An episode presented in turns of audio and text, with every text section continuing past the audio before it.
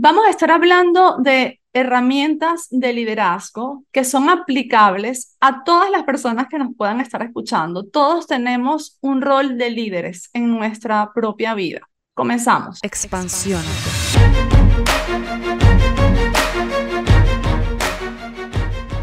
Muy buenos días, buenas tardes y buenas noches, mis queridos expansivos y expansivas. Aquí estamos en un episodio más de Expansiónate Estoy súper feliz y muy bien acompañada hoy de Isabel Sousa. Ella es experta en neurociencia aplicada al desarrollo profesional, pero hoy vamos a estar hablando no solo de desarrollo profesional, sino de la neurociencia aplicada a la vida prácticamente, porque estas herramientas valen para todo. Valen si tú estás liderando una empresa y valen si estás liderando tu vida, liderando tu familia. Ella es Brain Trainer. Eh, es entrenadora en neuroskills, experta en programación neurolingüística, eh, también es formadora de alto impacto y desde los hace 18 años se desarrolló en el mundo empresarial. Fue directora comercial en empresas como Pernod Ricard, como Colgate Palmolive. Desde 2004 digamos que te sinceraste y te pusiste, bueno, me voy a poner a trabajar directamente con la gente, que es lo que me encanta, y entonces se ha convertido en socia fundadora del Instituto de Neurocoaching. Isabel eh, tiene dos libros. Uno de los libros se llama Neurociencia aplicada al coaching y el otro, reciente, está nuevecito, Neuroskills, y es para directores sin límites. Para quienes no me conocen, mi nombre es Bea García Ares. Soy la autora del libro Eres Intuición y eres reeditable. Eres intuición, te ayuda a desarrollar tu intuición para tomar siempre buenas decisiones en tu día a día. Y eres reeditable también es de neurociencia aplicada al día a día.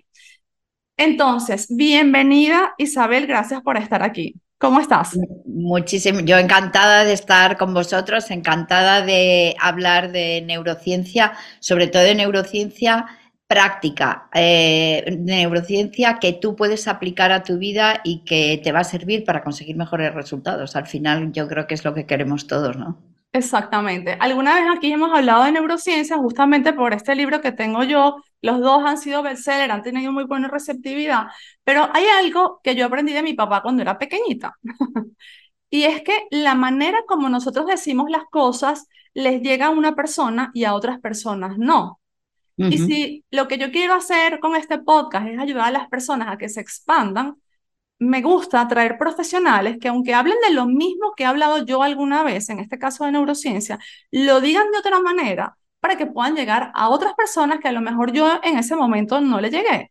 Entonces, me encantaría que me cuentes este libro de Neuroskills, que lo pueden encontrar en Amazon en, versión impresa y versión digital. Cuando quieran, lo pueden buscar allí. ¿De qué habla? ¿A quién va dirigido? ¿Y eh, eh, cuál es su objetivo principal? Bueno, pues eh, de lo que habla es de cómo desarrollar al final, en el fondo, de cómo desarrollar tu potencial interior.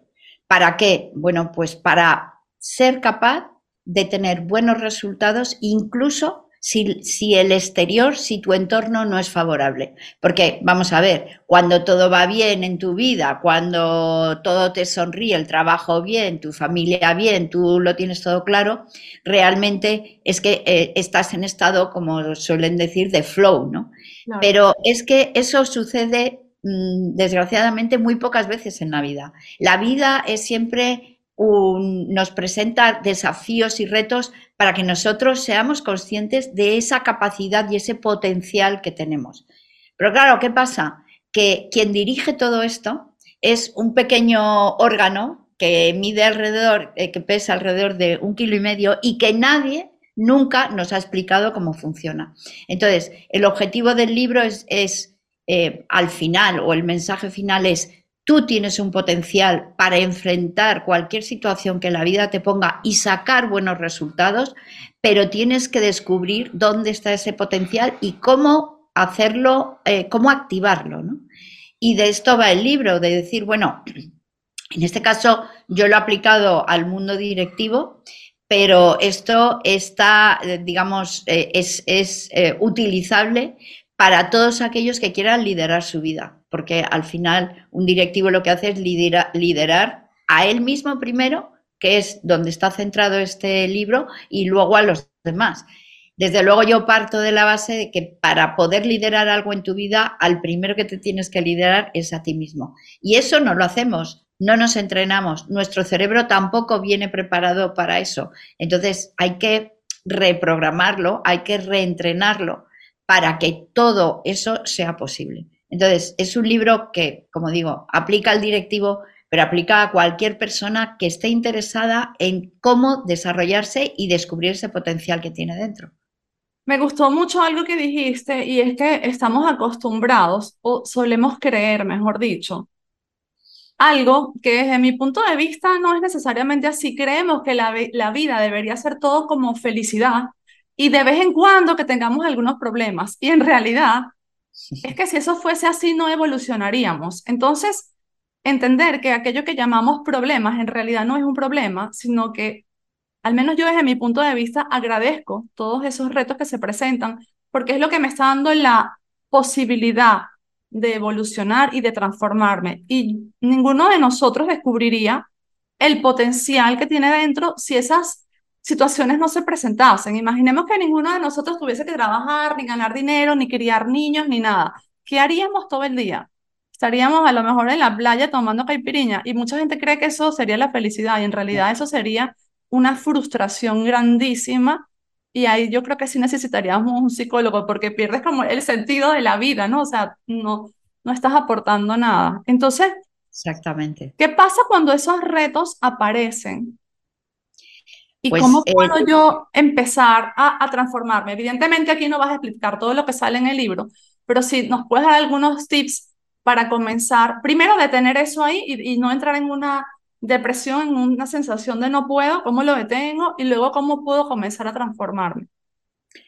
Mira, lo primero que pasa cuando viene un reto es que tu cerebro no está preparado para, para, para, asumirlo de una forma constructiva. Es decir, nuestro cerebro tiene una misión principal, que es mantenernos vivos, la supervivencia, que sigamos respirando. Entonces, en función de eso, él desarrolla un conjunto de herramientas para que tú no salgas de tu zona de confort, porque es la zona segura, para que estés en lo que él piensa, ¿vale? Lo que él piensa que es la zona segura. Entonces, frente a un reto, lo que te va a... Mm, la tendencia de tu cerebro, lo que te va a hacer eh, mm, creer y, hacer es huir del reto, porque para él un reto es un, igual a peligro.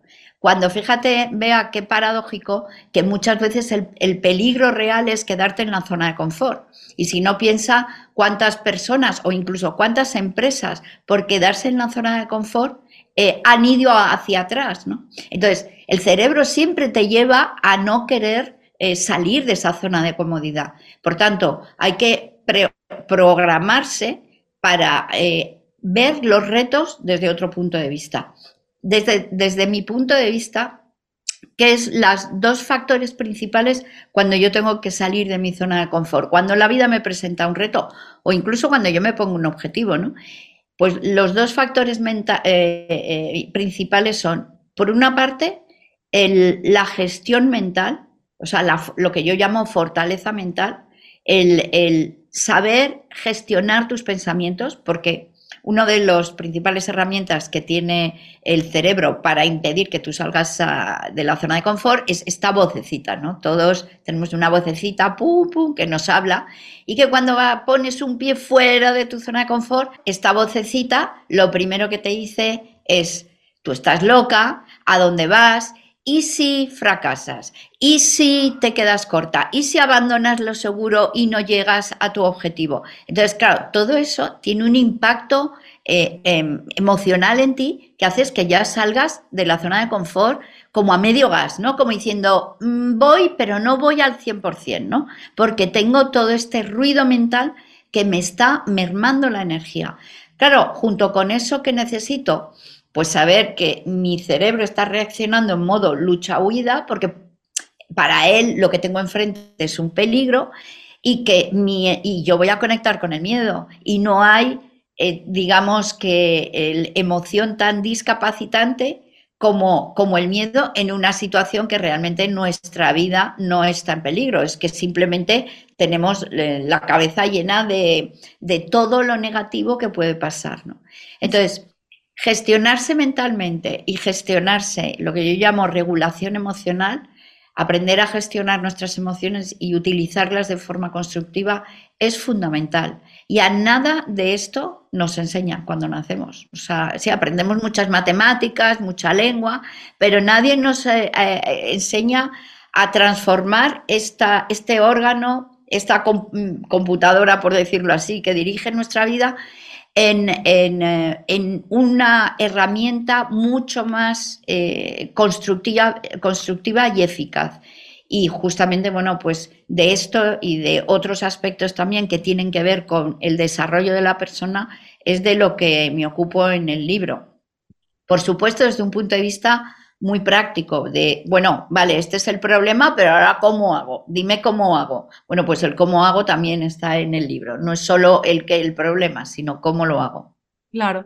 Y yo agregaría que esto que nos pasa cuando se nos ocurre un problema, que el cerebro intenta que no vayas hacia allí, no solo le sucede a tu cerebro, le sucede al cerebro de las personas que te están rodeando también. Me invento un ejemplo eh, tengo 10 años trabajando en el área de recursos humanos y un día digo, me sincero y digo, mira, no, en realidad esto no me gusta, yo lo que quiero es trabajar en marketing, por ejemplo. Entonces voy y le cuento a mi esposa, le cuento a mi mamá, le cuento a mis amigos y empiezan todo. Habrá gente que te diga, sí, dale, tú puedes, y habrá otra gente que te diga, pero ya va, vas a desaprovechar todo el tiempo que, que invertiste eh, eh, en recursos humanos tú ya tienes una trayectoria, no te muevas de ahí, la falacia del costo hundido, ¿no? Vas a seguir perdiendo tiempo en un lugar donde no quieres estar en vez de aprovechar el, el tiempo en el lugar donde quieres estar. Entonces también le pasa al cerebro de ellos y no lo hacen por dañarte, lo hacen por miedo también. Es el mismo miedo que tienes tú, te quieren proteger. De hecho, ellos te están pasando su miedo a ti, es decir, te estás pasando el mono, te lo están dando a ti, porque realmente, vea, el miedo, eh, o sea, el cerebro es un órgano que, eh, que, tiene, que nos engaña y que tiene mucho miedo, entonces es, es eh, siempre tiene una reacción de prudencia, de tiene una obsesión por el control, porque todo esté, se sepa qué va a pasar en el futuro. Y claro, esto no está de acuerdo con el mundo en que vivimos. Nunca lo ha estado, porque el mundo ha sido siempre cambiante, sorprendente, mm, lleno de retos, de desafíos. ¿no? Entonces, es que tienes que entrenarte, reentrenar ese cerebro, reprogramar esos programas automáticos con los que venimos de nacimiento y, y si no, pues tu vida va a ser mucho más restringida del potencial que tú tienes. Sí, Incluso tu vida puede llegar a acabar, si te pongo mi ejemplo, que fue por lo cual entré en este mundo. Eh, porque quizás a nivel de una empresa uno dice, bueno, me pudo haber ido mejor o no si tomara esta decisión y, te excusas eh, en no querer cambiar y no querer evolucionar porque de pronto los resultados no son tan evidentes. Pero en mi caso, yo padecí de cáncer hace como 15 años. Y es lo que decías tú hace un momento tu cerebro cuando quieres cambiar te dice, no, no, por ahí no es, eso no lo hemos probado, no te arriesgues. Pero ¿qué pasa cuando tú ya te vas a morir? O sea, dices, ok, en serio, incluso a un paso de la muerte, tú me sigues diciendo que no me arriesgue.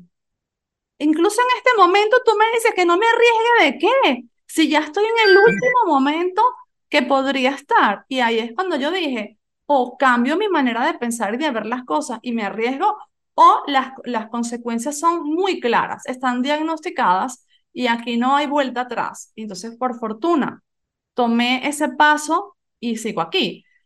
Pero, pero a veces la vida, digamos que nos tiene que poner de rodillas para que nosotros nos enfrentemos a nuestro propio cerebro y le digamos, no, tú no mandas, mando yo, que también eres tú, pero yo te digo qué es lo que vas a hacer, ¿cierto?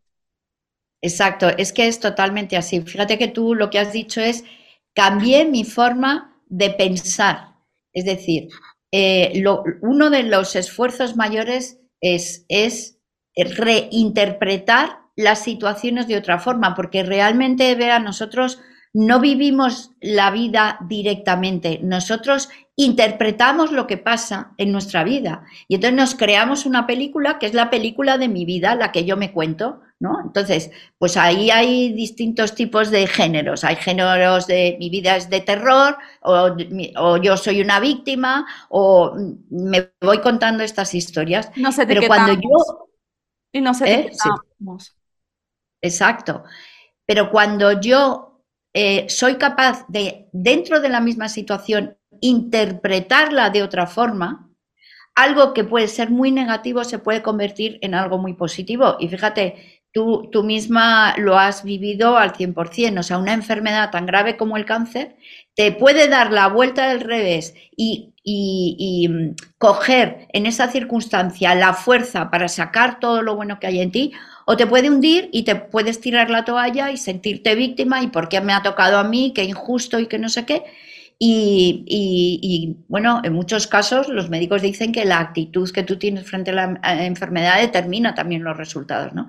Entonces, es esa, eh, esa transformación mental, esa capacidad de ver cosas que antes yo no veía en una misma situación, ¿no?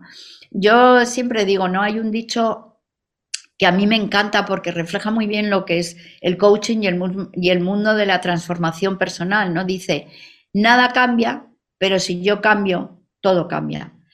la realidad no va a cambiar, lo de, yo no puedo cambiarlo de fuera, pero si yo cambio mi forma de interpretarlo de fuera, mi vida cambia totalmente. Exactamente. De eso se trata, ¿no? De, de interpretar cosas que me favorezcan, no que me hundan. Claro.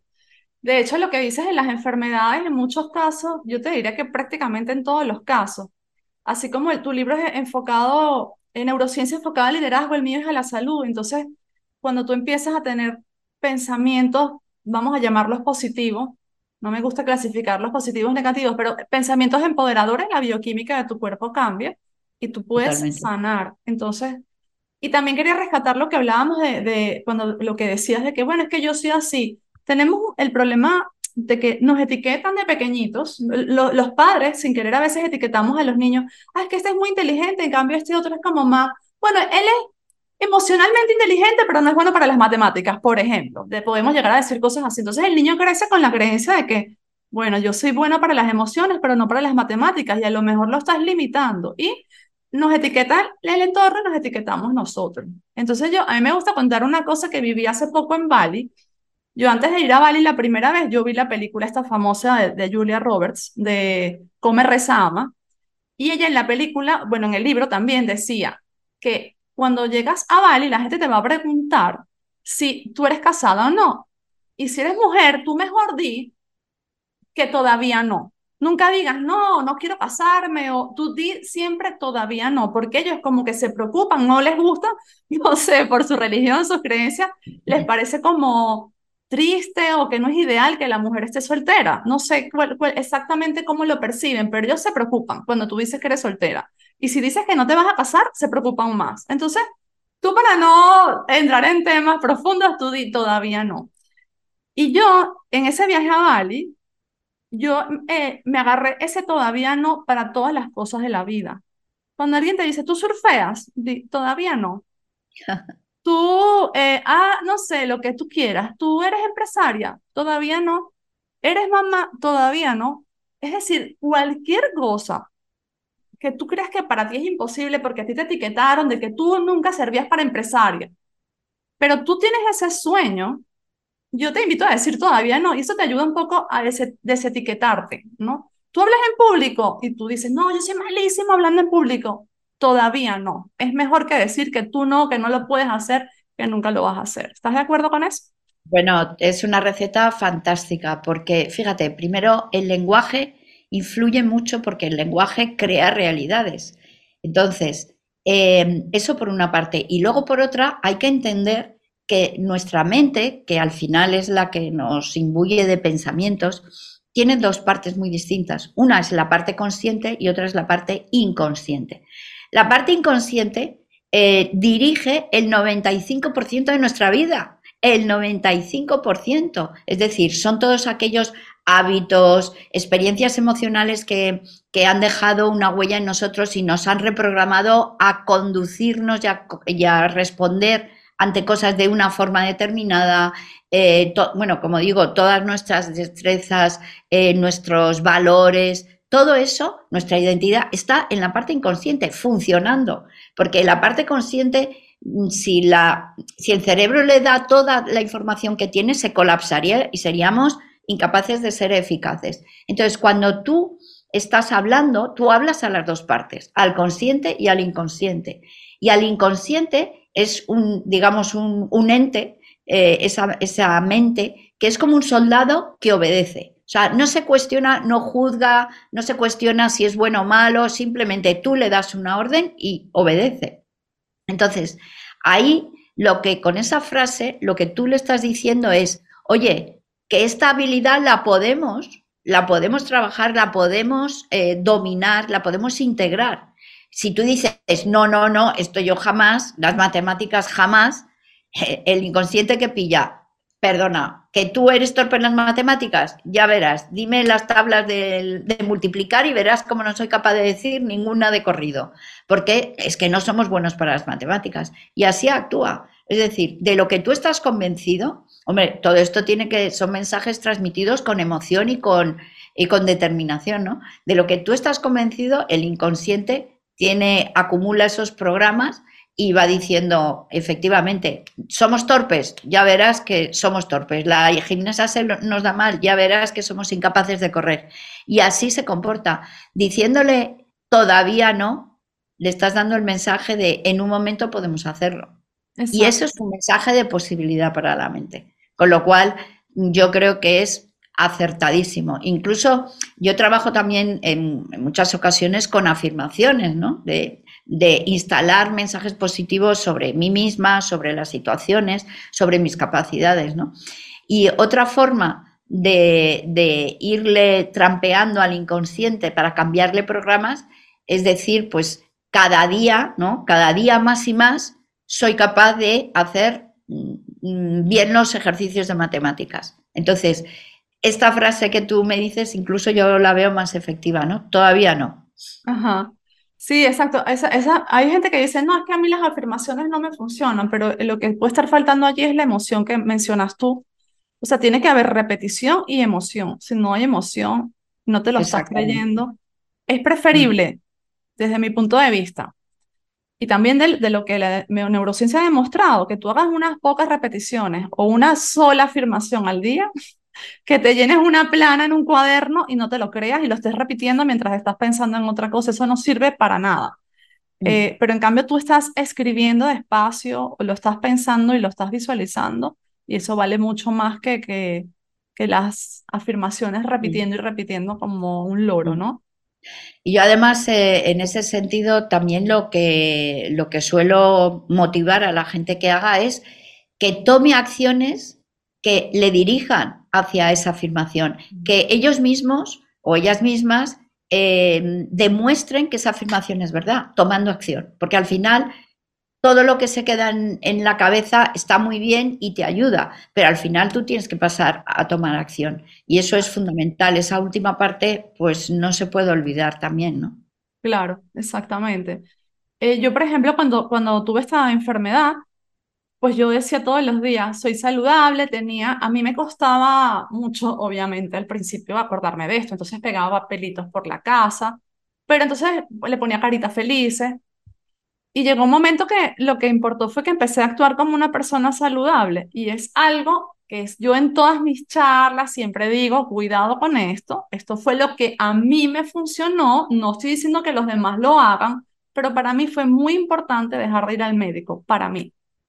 O sea, yo, si yo me decía todos los días, estoy saludable, y yo seguía yendo al médico y me seguía diciendo, estás enferma, entonces mi cerebro tenía pues ese colapso ese mm, choque, exacto, eh, falta de coherencia, que es de lo que más hablo hoy en día, de la coherencia, y entonces no me funcionaba. Y llegó un punto que yo es, porque además, el, uno en su inconsciente siente que el médico sabe más que uno, que no es verdad. Claro, hombre, es que tiene, le das una credibilidad solo por llevar bata. Exactamente, entonces tú dices, no, él es el que sabe, él es el que tiene los aparatos, él es el que sabe hacer los análisis, él es el que me está diciendo a mí que yo tengo esta enfermedad. Entonces, ¿quién soy yo para decir que no? Ni soy médico, ni tengo los aparatos, ni nada de eso.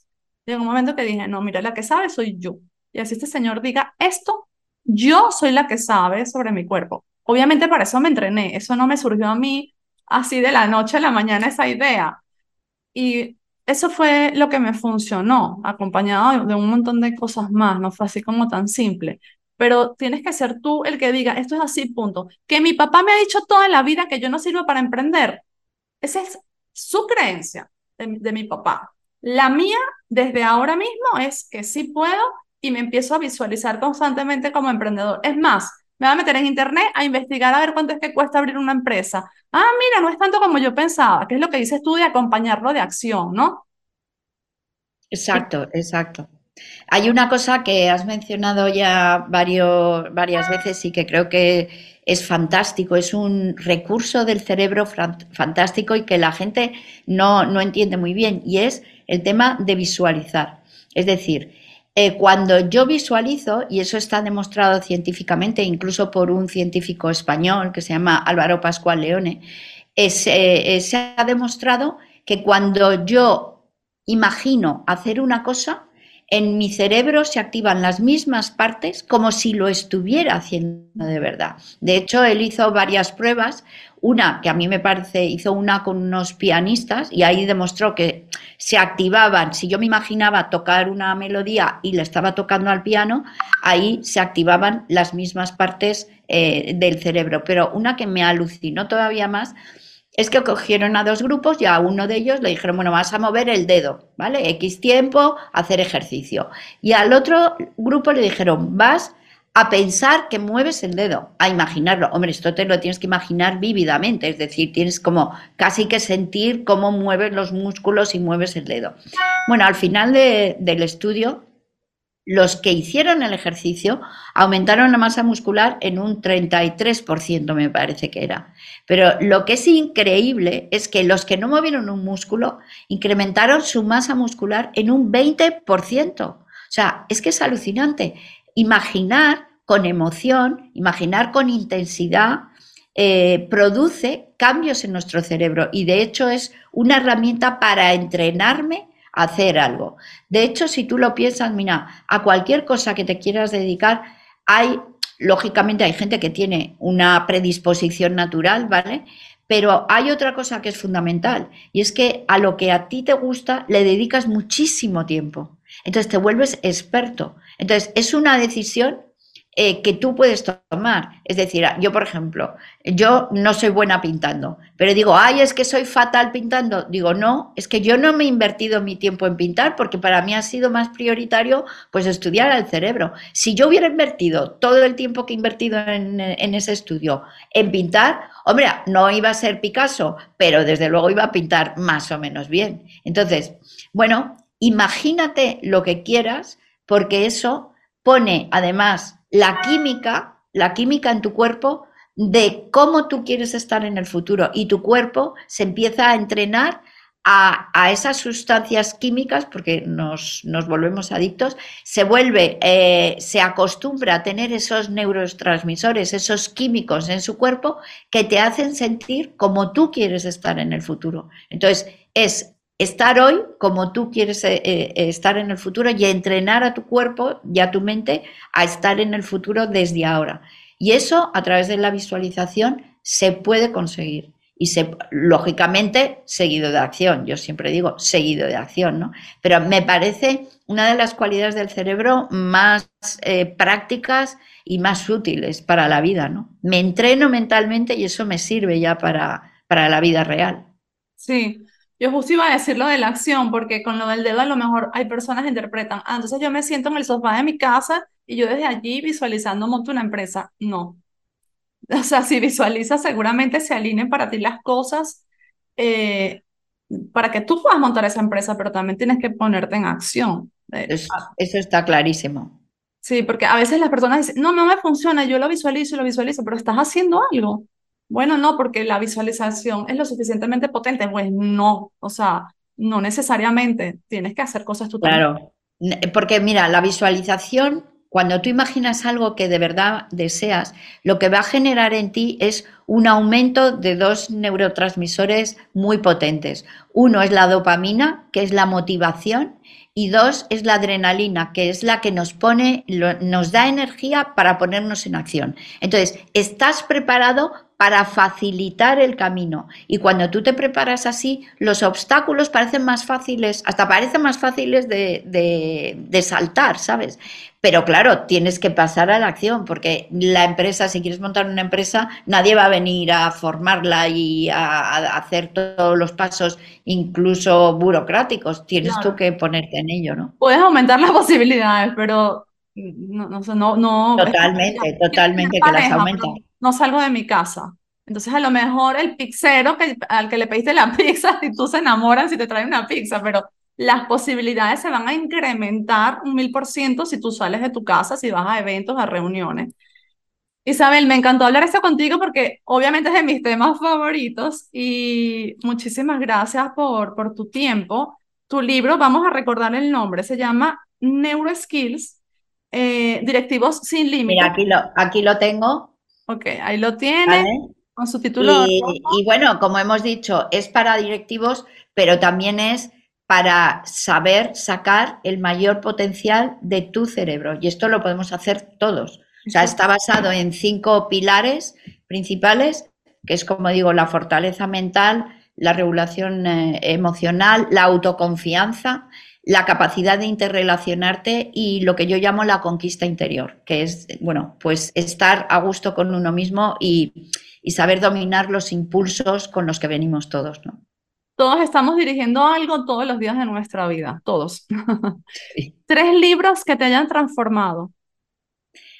Qué difícil, porque hay tantísima literatura buena, pero mira, te voy a decir uno que comenzó a sembrar la semilla de todo esto en mí, que fue de los primeros que me leí, que fue Tus zonas erróneas de Dai Weiner, y luego dos muy recientes. Y uno no es de, desarrollo personal, pero es que me impactó, me impactó realmente porque ahí te das cuenta hasta qué punto eh, tenemos capacidades para superar desafíos. Y es, se llama El legendario viaje de Shackleton al Polo eh, Sur y narra la, narra, bueno, la aventura de Shackleton eh, cuando va con un grupo de, mm, bueno, tripulantes a hacer un, un primer recorrido por el, el, Polo Sur de una forma diferente. Entonces, bueno, todo lo que pasó en ese viaje, increíble. Y luego otro que para mí es muy transformador y también es muy reciente, es el, el que ha publicado mi maestro Lobsam Zopa, eh, que se llama Silencia tu mente, enciende tu corazón, porque ahí te, habla, tiene mucha relación con, con, el budismo, aunque no es de religión, ¿vale? No, para nada, pero te habla de principios básicos de la vida y de cómo entrenar tu cerebro para ser feliz. Y yo creo que eso es al final lo que todos vamos buscando. ¿Cómo puedo conseguir ser feliz a pesar de que pasen cosas fuera? Ok, me encanta. Mira, cuando hablaste de este libro, de este viaje, me recordaste una película que vi este fin de semana y me encantó en Netflix. Creo que se llama Nadia, que es la, la nadadora que fue desde Cuba hasta Florida con 64 años. Nadando. Nadando sin jaula de tiburones. Eso pasó ahora hace 10 años. Y de verdad que es una historia, wow. Sí, tú estás escuchando esto y tú dices, ya estoy muy vieja o muy mayor para tal cosa, ve esa película, porque ella logró con 64 años y luego de 30 años sin nadar lo que no había logrado con 28. Entonces los invito a, que vayan a verla. Eh, muchísimas gracias por estar aquí. Gracias a todos los que nos han acompañado. Si este episodio les gustó, compártanlo, denle like, suscríbanse. Si les gustó, pónganle las cinco estrellitas en Spotify. Si nos están escuchando desde YouTube, Compartir todas las acciones que hagan allí nos ayudan a crecer. Ah, una cosita más, recuerden que este mes he lanzado mi diario de, que se llama Diario de los Sueños, lo buscan Bea García Ares en Amazon y también vayan a buscar el libro de Neuroskills de Isabel Sousa. Te mando un fuerte abrazo, muchísimas gracias. Un beso muy grande para ti y todos los que nos oyen.